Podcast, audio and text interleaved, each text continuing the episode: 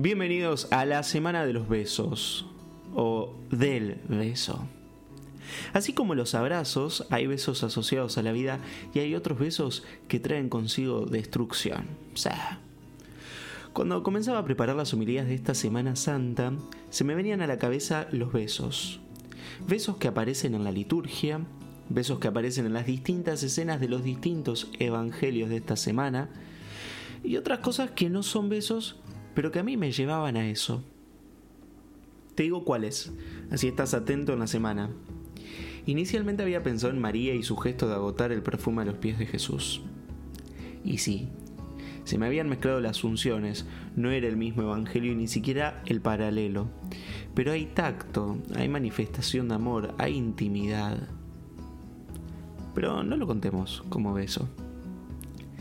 Después encontramos el beso del ministro a los pies de aquellos que se dejan lavar los pies el jueves santo, un beso que expresa el beso de Jesús a la fragilidad humana.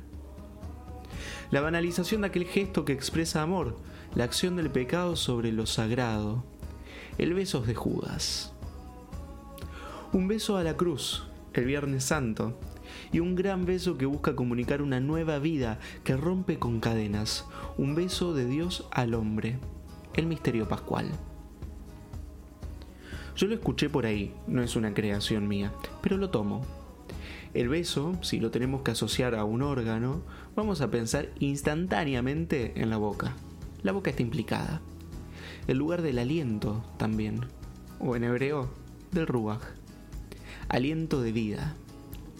Con una mirada teológica, admito que a veces me siento un atrevido cuando uso esas palabras, Podemos decir que el beso es expresión de amor, expresión de vida.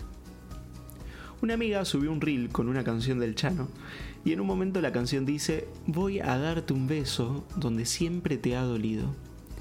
Quizá esta sea la oportunidad que tenemos para dejar de ser los fuertes, aquellos que no tienen heridas ni fisuras, realmente mostrarnos débiles y frágiles y dejarnos besar por ese Dios que quiere derramar sobre nosotros todo su amor y llenarnos de vida, de una nueva vida.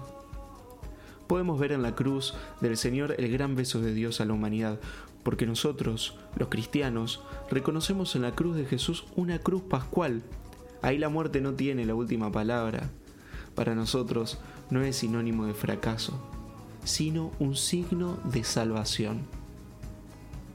Sí, definitivamente, bienvenido o bienvenida a la semana más santa de todas las semanas. No tengas miedo de mostrarle eso que te avergüenza a Dios. Puede ser un sentimiento, una situación, un pecado que venís arrastrando hace rato, esa caída frecuente, lo que te entristece o lo que te da bronca.